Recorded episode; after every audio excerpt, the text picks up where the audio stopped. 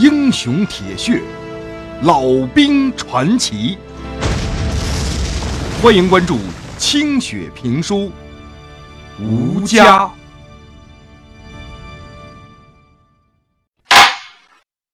上回书说到，谢有盼带着一伙人杀开一条血路，一窝蜂的就冲进了小广播站。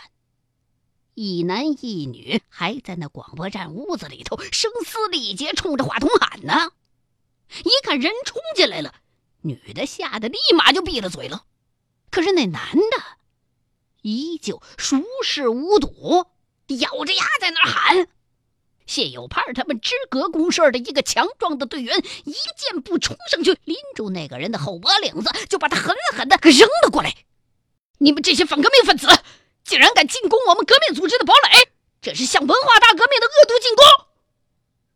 面对这么多的棍棒，这小子竟然还能骂出来。谢有盼愤怒之余，倒还真有些佩服他了。等到走出逆光的地方，谢有盼这才发现，这个男广播员竟然是自己一个宿舍里的老四。王其夫，你他妈的才是反革命！团委的人火了，一板凳上去，把王其夫就砸倒在了地上。女播音员发出了一声尖叫，扑倒在了王其夫的身上。谢有盼连忙一把抓住那打人者的衣领子：“你干什么？咱们是来攻占广播站的，不是来打人的。我们是革命者，不是法西斯，带他们下去。”谢有盼。你他妈少跟老子来这一套！老子不怕死，你们打死我，老子就是革命烈士。为了那个反革命的破鞋女人，公然跟无产阶级为敌，充当走资派的走狗。我们土革支队绝对不会善罢甘休的。有种你就打死我！老大、老六，你们要不立刻跟他划清界限，咱们兄弟情谊也就尽了。你们不会有好下场的。王其富吐着血沫子，一个劲儿的骂着。他身边的那个女的已经哭成了一团，帮着他擦着嘴角的血。老四，你去告诉何卫东，对于你们迫害学校党委和教师们的行为，我们不会坐视不理的。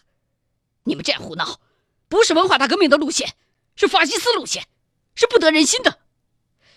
老四啊，你别说了，我们。不会向你下手的，咱们好歹也曾经是一个宿舍的战友。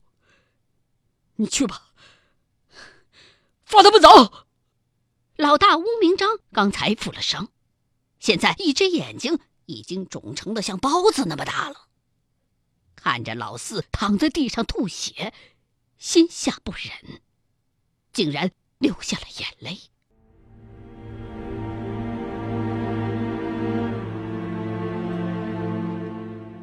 北京法律学院的革命同学们，我们是伟大的中国共产党的坚决拥护者，马列主义毛泽东思想的坚定捍卫者，所向披靡的革命组织支党护院革命公社。现在向你们广播，我们已经夺取了反动组织土城革命支队的桥头堡——学院广播站。现在，让我们听听真正的革命者的声音吧。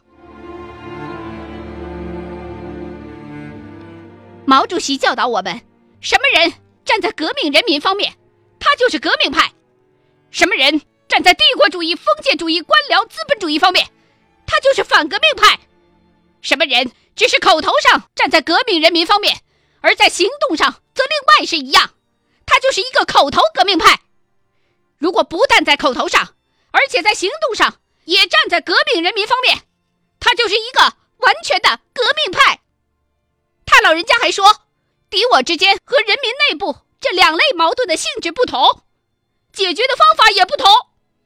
前者是分清敌我的问题，后者是分清是非的问题。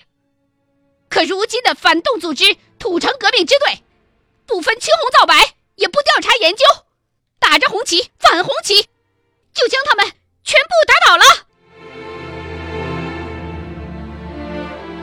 老六。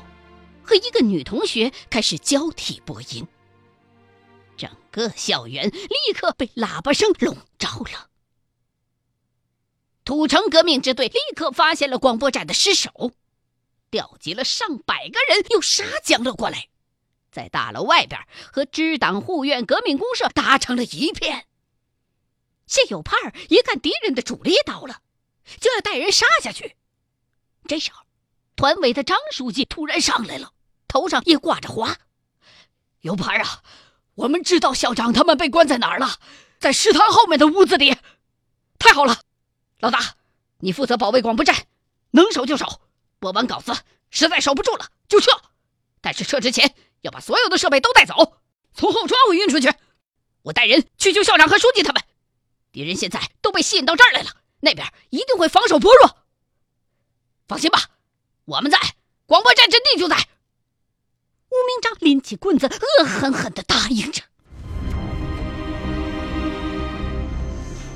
谢优盼和张书记等几个人从后窗户上顺下来，半路上把王江的分队也叫了过来，一起奔向食堂。不出所料。这里果然防守薄弱，才十几个人守在外头，还有几个在里边正对着副校长拳打脚踢呢。支阁公社的战士们旋风一般打将过去，三下五除二就赶走了他们。二十多个学院领导和三十多名教师都憔悴不堪的关在这个屋子里，其中几个年事已高的。已然昏了过去，还有的被学生们打成了骨折。大家相互搀扶着来到团委，医疗室也来了人。几个学院的领导看着浑身是血的学生们，泪水像喷泉一般划过了他们苍老的脸。一名老教授哆哆嗦嗦握着谢有盼的手，连声的说道：“不要救我们，会连累你们的！不要救我们了，会连累你们的。”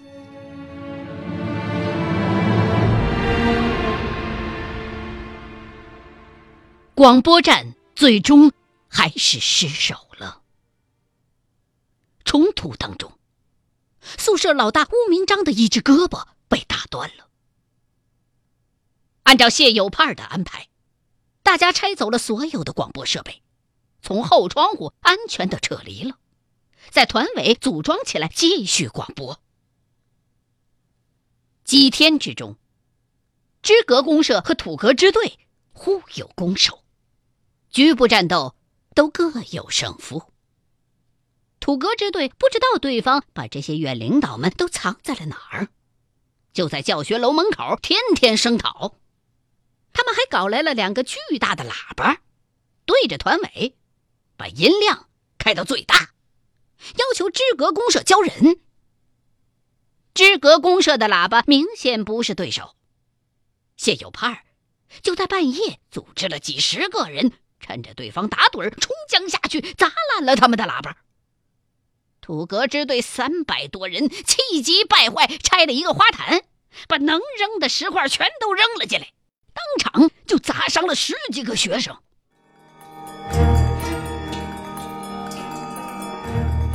僵持之中，新市委派来的工作组进驻了法律学院，将双方的代表召集起来宣讲政策。讲了一天，也没说明白。他们到底是站在哪一边？意见一会儿左一会儿右，既说是要掌握政策，不要打倒一片，又说要揪出校内的走资派，毫不留情。至于到底怎么干，却没个确凿的说法。几天下来，这工作组啊，两头都不讨好，两头都不服气。最后啊，竟然灰溜溜的，没人搭理了。而院领导和教师当中，也有些不明白事儿的。也许是被关的有些歇斯底里了，竟然有那么几个跑到窗口去大骂文化大革命，大骂中央文革小组。楼下几百个土革支队的人一听，这算是找着茬子了，拉着工作组就前来质问。楼里头的谢有盼等人也正愁和土革支队弄得太僵，不好收场呢。北京城里边现在呀，也开始刮起新的血统论的论调了。各院校派系正在以此为标准重新排列组合，有着地富反坏右出身的人开始被排挤出任何一个革命组织，甚至直接就遭到批判。被保护者犯了这样的错误，知革公社就只能把他们交出去了，而且这刚好就是一台阶儿。于是，知革公社。发表声明，经过认真的审查，揪出了以学院办公室主任郝勤安为首的八名走资派，给予共同批判。这回被交出来的一共是八个人，其中两个竟然是自愿的，说早晚都得掉这层皮，早掉早回家呀。于是。北京法律学院就出现了由打运动以来从未有过的场面。土革支队加上支革公社，足足一千五百多人，共同开展了对这八个走资派的严厉批判。经过两方面的协商，院领导们也出来挨批，但是。不会对你们动武，而谢有盼和贺卫东两个人则站在高台上，一左一右，互相塞着嗓门同时，台下的两派力量前天还打得头破血流的呢，如今呢，竟然肩并肩的一块儿战斗了。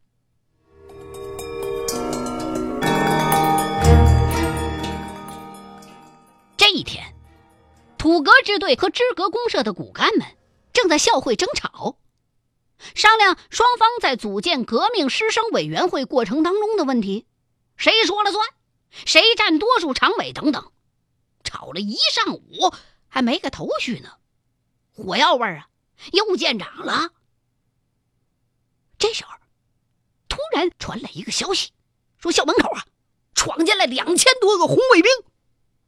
一水儿的绿军装、红袖章，见人就问成分，问支不支持造反，两句话不合就抓人打人，气焰十分的嚣张。反了他们了！一群屁崽子，竟然敢打进咱学校来！中央指示运动不出门，他们上谁指示的？哪个学校带头？贺卫东一把把将军帽摔在了桌子上，恶狠狠地问：“不能让他们进来！”更不能让他们占了咱们的教学楼，没准后边还有人呢。我的意见是把他们挡出去，先劝，劝不住的话就往外推，推不动就往外打。反正工作组的同志们还在，革命也要有组织原则，不能乱来。我们保卫本院的革命成果，师出有名。谢有盼立刻对贺卫东表示支持，同时紧了紧腰里边的军用皮带。组建革命委员会的事情，我们两边先放一放。这个时候，我们要一致对外。这些初高中生红卫兵到处瞎闯，连清华大学都敢冲，我们坚决不能让他们乱来，破坏我们的革命果实。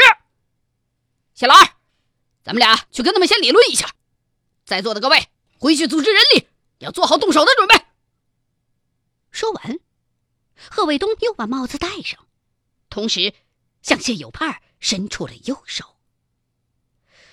嗯，同意。你们的人从一号楼绕过去，我们的人集中在礼堂前面。有问题就冲下去，两边都看咱们的信号。谢有盼稍稍迟疑了一下，然后就和贺卫东重重的握了个手。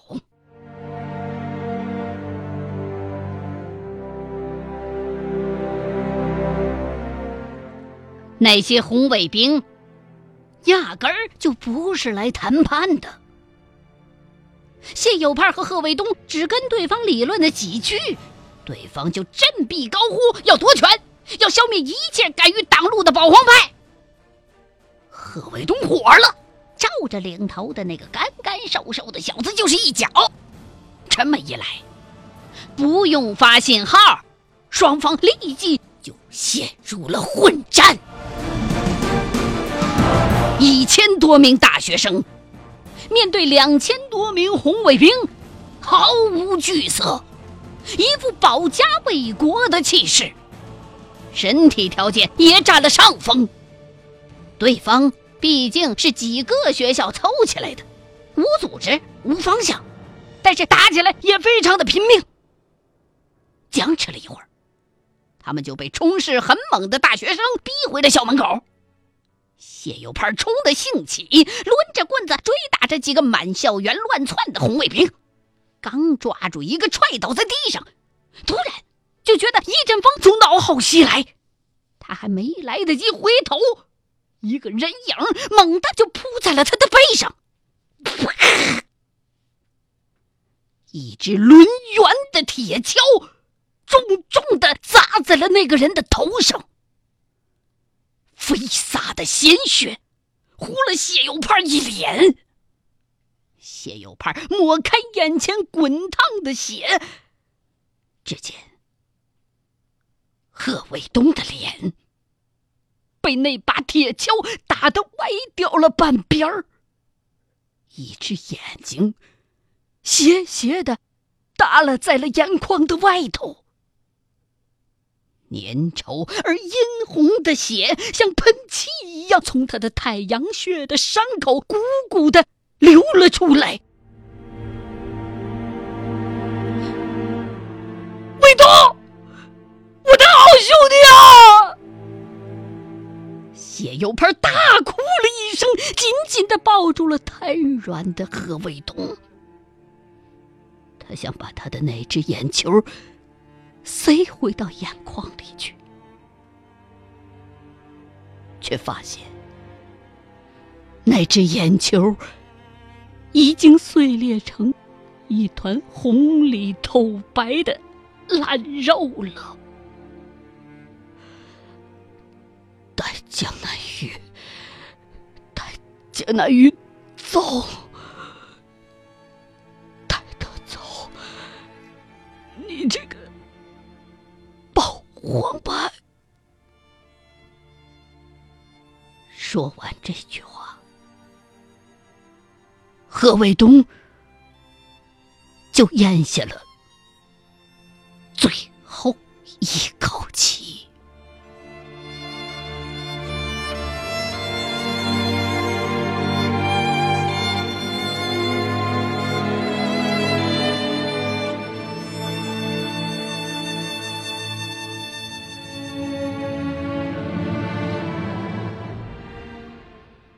老三贺卫东，祖籍北京，汉族，出身工人阶级。生于一九四零年，于一九六六年六月二十日，为保卫北京法律学院文化大革命革命成果而壮烈牺牲。贺卫东的牺牲。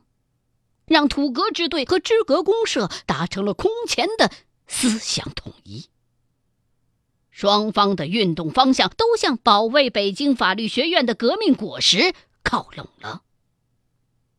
院领导和教师们开始交代材料，整天关在教学楼里，但好赖有吃有喝，正常回家。对于三方面来说，都算是达到了目的。